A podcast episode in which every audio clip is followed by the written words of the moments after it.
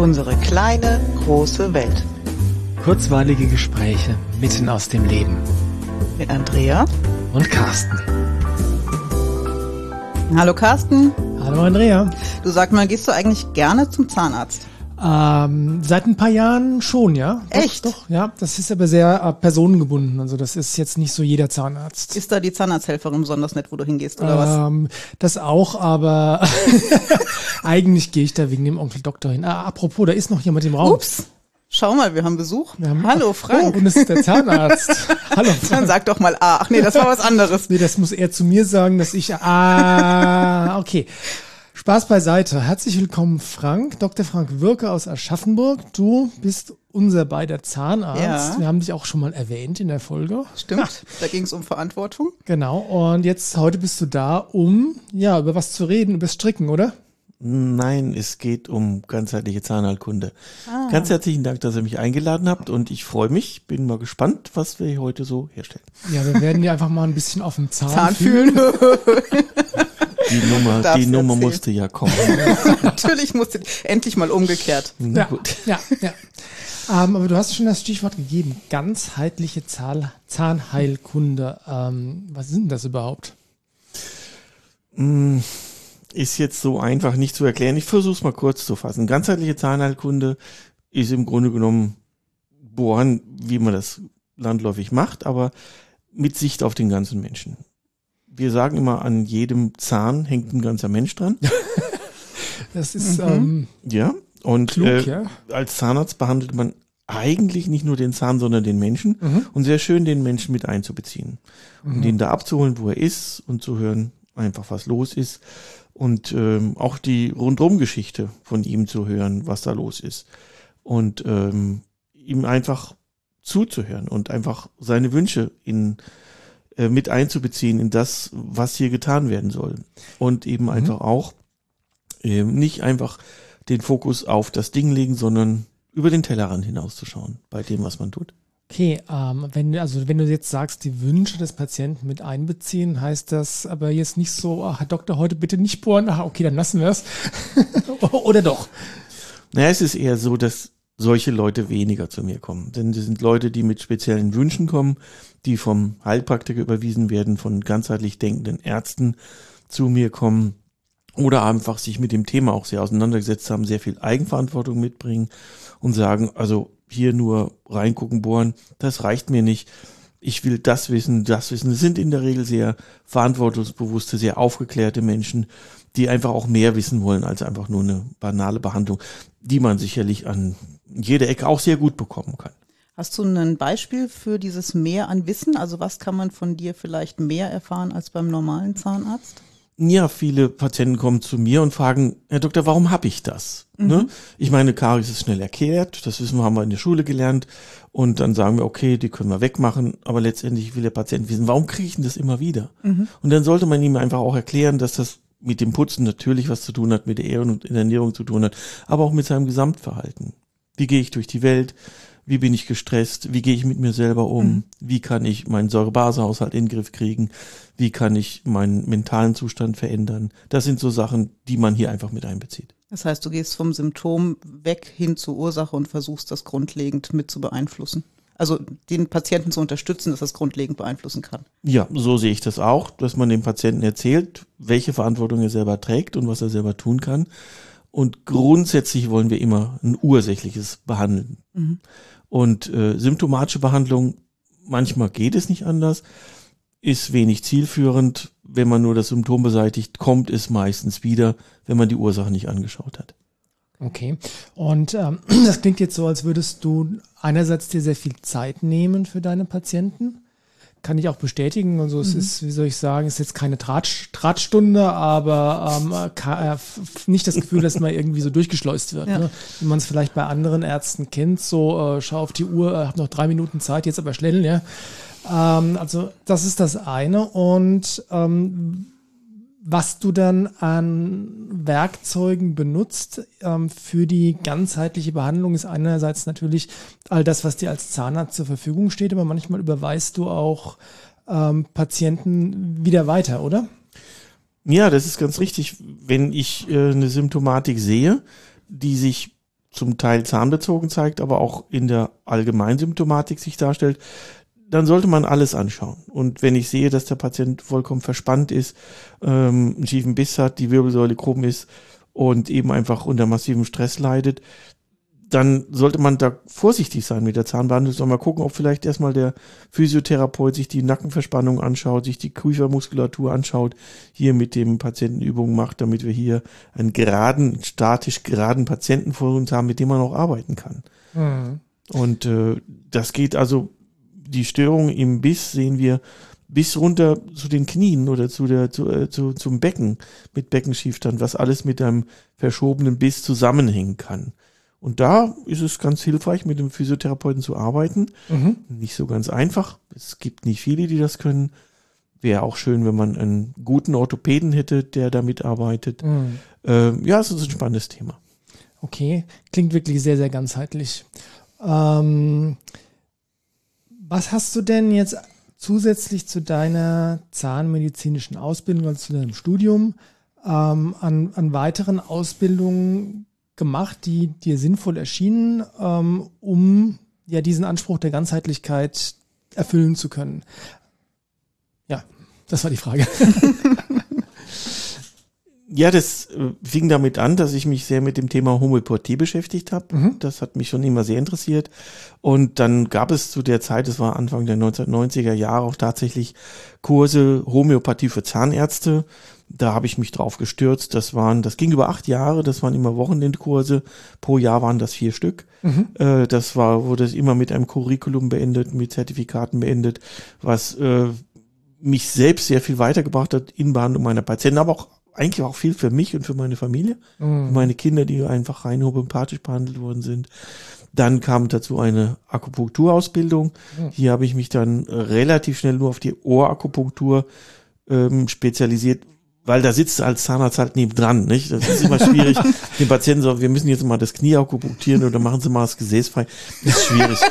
Also Ohrakupunktur, da kann man auch sehr viel, sehr viel ähm, erreichen, weil alle Akupunkturpunkte ja im Ohr auch dargestellt sind. Genau, die ganzen Organe und ja, genau, Funktionskreise genau, sind da abgebildet. Ne? Genau. Ne? Äh, hilfreich wären noch die Füße, aber das haben wir dann auch gelassen. ähm, kinesiologische Ausbildung habe ich noch über vier Jahre gemacht, oh. einfach um Materialien zu testen, um ähm, ähm, Zustände des Patienten einfach darzustellen. Und dann eben einfach auch immer wieder äh, Beschäftigung mit innerer Medizin. Was ist der Säure-Base-Haushalt? Was macht der Nervus vagus? Wie ist er in dem ganzen System mit äh, äh, verquickt? Äh, wo kann man hier den Patienten steuern? Aber auch ganz, ganz, ganz viel äh, Psychologie, die mhm. immer wieder eine große Rolle spielt ähm, ganz viele Blicke in die chinesische Medizin, viele Blicke in die indische Medizin, in die Ayurveda, mhm. die mich immer schon sehr interessiert hat über diese Ernährungstypen Vata, Pitta, Kapha oder die TTM mit der Akupunkturlehre. Das ist für mich immer noch ein, ein, ein ganz großes Faszinosum. Mhm. Okay. Das ist jetzt ein ganzer Haufen und als ich vor Jahren zum Zahnarzt gegangen bin, habe ich sowas nicht erwartet. Heute kann ich mit all dem auch was anfangen. Wie geht's denn deinen Patienten, besonders wenn die neu bei dir sind? Wie offen sind die denn für solche Ansätze oder bist du da eher vorsichtig und checkst erstmal, wie ganzheitlich jemand drauf ist, der zu dir kommt? Ja, das muss man am Anfang wirklich genau anschauen. Das sind Leute, die wollen das gar nicht. Die kommen aus der Straße und, und wollen hier eine Füllung und äh, Gott mit dir, du Land der Bayern, da brauchst du nichts ganzheitliches machen. Mhm. Aber dann hast du eben einfach Patienten, die kommen vom Heilpraktiker, schicken im Vorfeld schon eine äh, Geschichte, die du dir durchliest. Und für die Leute habe ich da auch in der Regel auch eine Dreiviertelstunde, Stunde Zeit, um mir das anzuhören und zu gucken, wo sind wir denn, wo wollen wir eigentlich hin? Und in der ersten Sitzung findet eigentlich gar keine Behandlung statt, sondern einfach nur ein offenes Zuhören, um mal zu klären, um was geht's hier eigentlich. Mhm.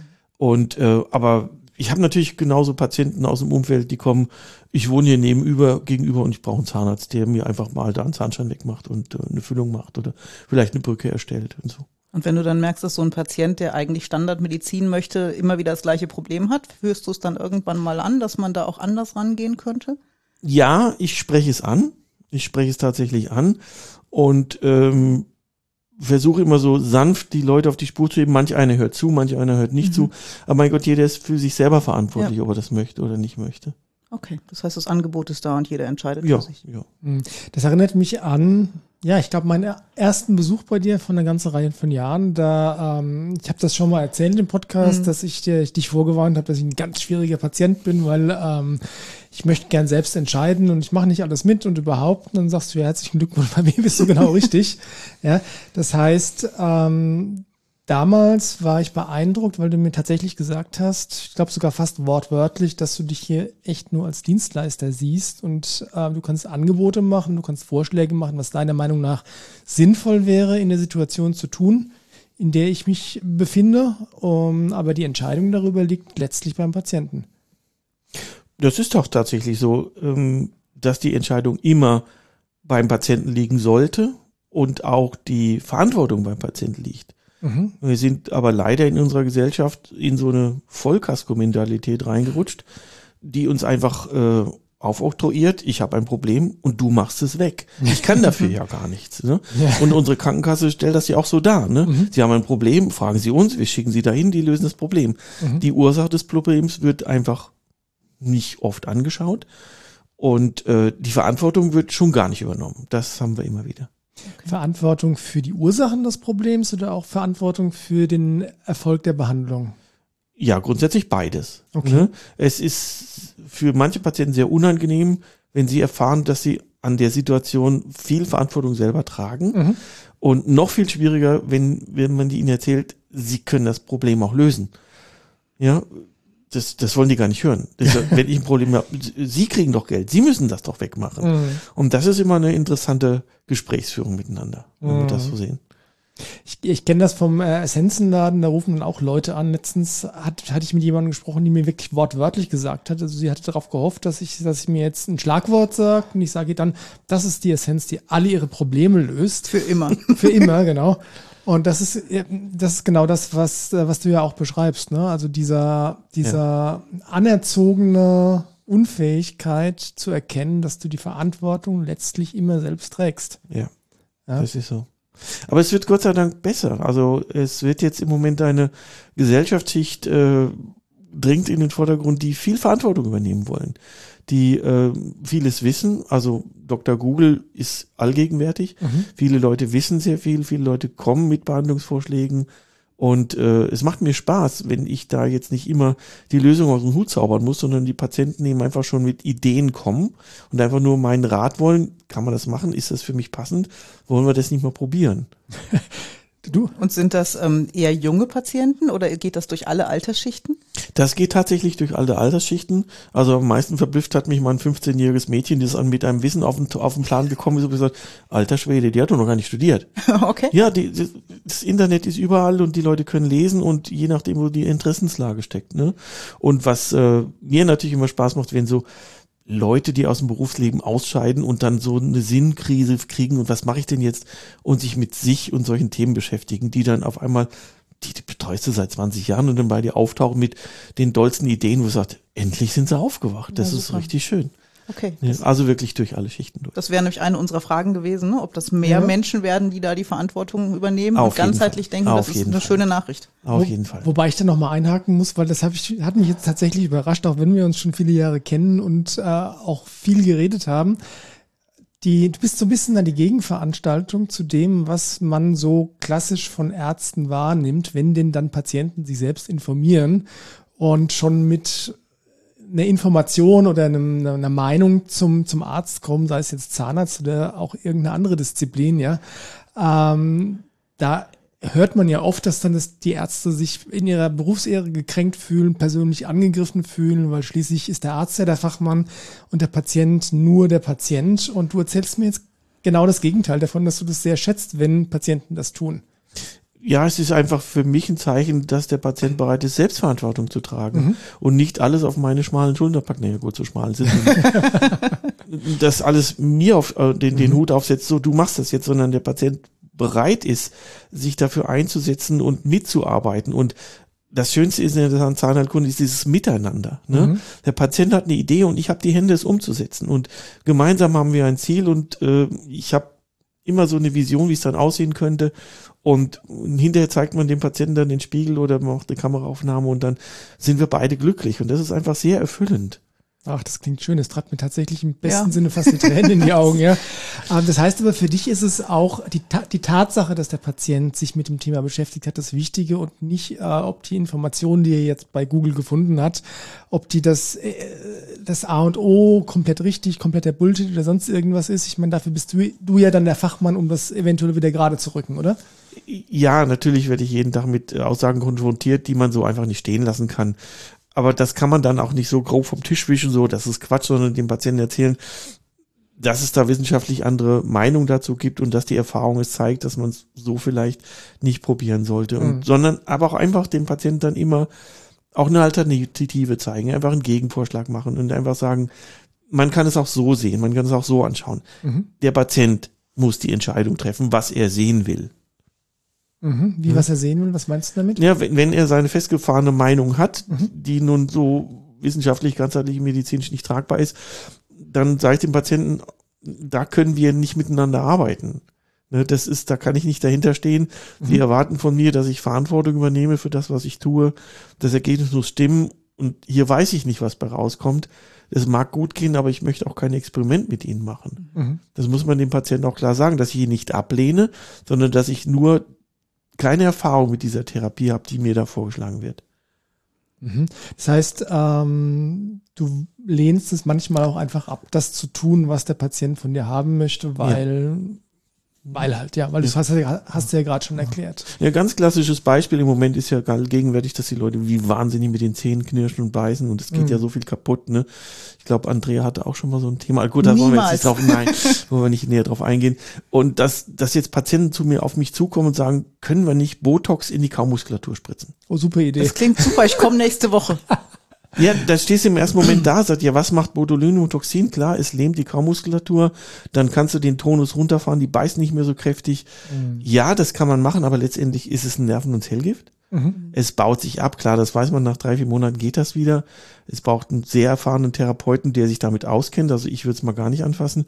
Und letztendlich ist es vollkommen am Ziel vorbei. Es ist eine symptomatische Therapie. Mhm. Wir schalten die Kaumuskulatur ab. Meine Idee ist immer zu fragen, warum ist die Kaumuskulatur angespannt, können wir sie nicht anders entspannen. Da will ich ja tatsächlich nochmal nachfragen, wenn du sagst, das ist ein Bild, was du in letzter Zeit häufiger siehst, ähm, hast du auch eine Idee, also ich meine, es offensichtlich liegt ja auf der Hand, aber was ist deine Beobachtung warum kommt es jetzt so häufig gehäuft vor? Ich lehne mich jetzt mal ganz weit auf dem Fenster. Ich hoffe, ich werde da nicht geschlagen für, aber ich glaube, das hängt äh, mit unserer Informationspolitik zusammen im Zusammenhang als erstes mit der Corona-Politik. Mhm. Denn es hat sehr viele Leute unglaublich verunsichert, viele Leute in die Angst getrieben, mhm. viele Leute in den Wahnsinn, in die Wut, in die Verzweiflung getrieben. Ähm, es ist sehr erschreckend, was wir in der, Zahn in der Zeit in den Zahnarztpraxen gesehen haben. Mhm. Ähm, und die Leute beißen sich nachts durch. Die beißen sich nachts durch. Es ist tatsächlich so, dass ich von den Krankenkassen angerufen worden bin und sagt, machen Sie bitte Schienen. Die Leute beißen sich alles kaputt. Ich okay. habe es gesehen, aber es war das erste Mal in meinem Leben in 33 Berufsjahren, dass mich tatsächlich die Krankenkasse angerufen hat und um eine Leistung gebeten hat. Ich kenne es eher andersrum. Okay, okay. Ne? Ähm, genau, das ähm, offensichtlich ist es ja so, dass einfach furchtbar viele Leute gerade sehr unter großer Anspannung stehen, sei sehr es aus. Wut, aus ja. Angst, aus Verzweiflung, ja. aus weiß ich, zu viel Medienkonsum und so weiter. Und das ist schon interessant zu sehen, dass sich das wirklich bis, ja, bis in, bis in die Struktur, also sprich in den Körper, ähm, manifestiert und dann da massive Probleme bereitet, oder? Ja, auf jeden Fall. Und ähm, dieses ähm, Arbeitsspektrum beim Zahnarzt hat sich in den letzten zweieinhalb Jahren massiv geändert. Okay, inwiefern? Das, das klassische Bild der Karies, ne, das ja Jahrzehnte, Jahrhunderte einen Berufsstand ernährt hat, ist vollkommen in den Hintergrund gedrängt. Okay. Wir haben ganz, ganz viel mehr mit abgebrochenen Zähnen, durchgebrochenen äh, Versorgungen zu tun. Mhm. Äh, Kiefergelenksstörungen, muskulären Verspannungen, Kopfschmerzen assoziiert durch Knie, Zähne knirschen, beißen und durchgebrochene Füllungen. Also es ist unglaublich viel äh, äh, Kraft- und Gewalteinwirkung auf den Zähnen zu sehen. Mhm. Und äh, die klassische Karies, gut, die gibt es auch noch, aber die hat bei weitem nicht mehr den Stellenwert gegenüber dem anderen. Und hat sie nicht nur den Stellenwert oder ist sie auch mengenmäßig zurückgegangen? Das ist schwer zu sagen. Also ich würde fast behaupten, sie ist eine Zeit lang mengenmäßig zurückgegangen. Mhm. Das war einfach nicht mehr präsent. Ähm, ja, ich muss weiter beobachten. Ich kann da jetzt mhm. im Moment den Trend noch nicht sehen. Und gab es jemals in deinem Berufsleben vorher schon so einen deutlichen Trend, wie du den in den letzten zwei Jahren jetzt erlebt hast? Also gab es schon mal ein Bild, ein Krankheitsbild, das gehäuft aufgetreten ist? Ja, das ist tatsächlich so, dass in den ähm, Mitte, Ende der 90er Jahre die Defekte an den Zahnhälsen massiv zugenommen haben. Okay. Die Defekte an den Zahnhälsen sind so Ausplatzungen im Bereich des Zahnhalsrandes, wo das Zahnfleisch ansetzt, wo man dann lange Zeit erzählt hat, das hat was mit falschem Putzen zu tun, mhm. Ähm, bis man dann rausgefunden hat, nein, das ist eine Drucküberlastung der Zähne, wo wir das erste Mal Druckphänomene an den Zähnen wirklich so wahrgenommen haben, ähm, die sich bis heute durchziehen. Für mich einfach ein klares Symptom, wenn die Zahnhälse so auftreten, dass wir hier einen Patienten mit massivem Fehlbelastung vor uns haben. Und dann jetzt eben, wie gesagt, die Corona-Zeit und zunehmend da eben einfach auch diese funktionellen Erkrankungen. Also nicht mehr an Zähnen, sondern eben in der Muskulatur, mhm. im Kiefer. Mhm. Okay. Wow, ähm, ich finde es total spannend. Äh, wenn ich auf die Uhr schaue, stelle ich fest, dass wir unser gesetztes Zeitlimit eigentlich erreicht, ja, erreicht haben. haben. schon. Ich hätte aber trotzdem noch eine Abschlussfrage an dich. Und zwar, wenn es jetzt einen Tipp gäbe, den du jedem oder den du, ein, den du allen Patienten mitgeben würdest, einfach ein der grundlegendste aller Tipps für gesunde Zähne, einen gesunden Kiefer äh, und dadurch ein ges gesundes Gesamtwohlbefinden. Welch, was wäre der eine goldene Tipp, den du geben würdest? Und wenn ich den wüsste, hätte ich den Medizinmodellpreis, glaube ich. Nein, es geht, es geht nicht darum, dass du mit dem Tipp alle Probleme löst, sondern was ist das Ach Grundlegendste, was jeder für sich selbst tun kann in so. Bezug auf Zähne? Ich darf ein bisschen ausholen. Zähne sind einfach für mich ein Abbild der Lebensweise. Mhm. Und je achtsamer wir mit uns umgehen, umso mehr sieht man das an den Zähnen. Achtsamer Umgang mit sich, mhm. äh, eine Balance finden zwischen Yin und Yang und seine innere Mitte. Genug körperliche Bewegung und gucken, dass man äh, geistigen Stress versucht in irgendeiner Form zu reduzieren. Hier würde ich einfach äh, massive Reduktion von Input vorschlagen. Mhm. Also Medienkonsum, Filme, Nachrichten, alles, was da so auf uns einprasselt, ja? Alles Hätte ich schöner nicht Podcast. Sagen, hätte ich schöner nicht sagen können. Ah, außer Podcast, weil der auditive Input ist total wichtig. da war doch was. Okay, das heißt aber, wie, wie, du so schön gesagt hast, die Zähne sind letztlich nur ein Abbild des Gesamtzustandes. Ja, so sehe ich das auch, ja. Okay, aber das ist doch ein, ein schönes Schlusswort, Schönes, oder? Genau. Super. Okay. Danke, Frank. Danke, das war, glaube ich, nicht die letzte Folge. Das, wir machen bestimmt noch mal eine mit dir. Auch sehr gerne. Es hat mir riesig viel Spaß gemacht und ganz herzlichen Dank für die Einladung. Dankeschön, mach's gut und wir hören uns. Dankeschön. Dann, tschüss. tschüss.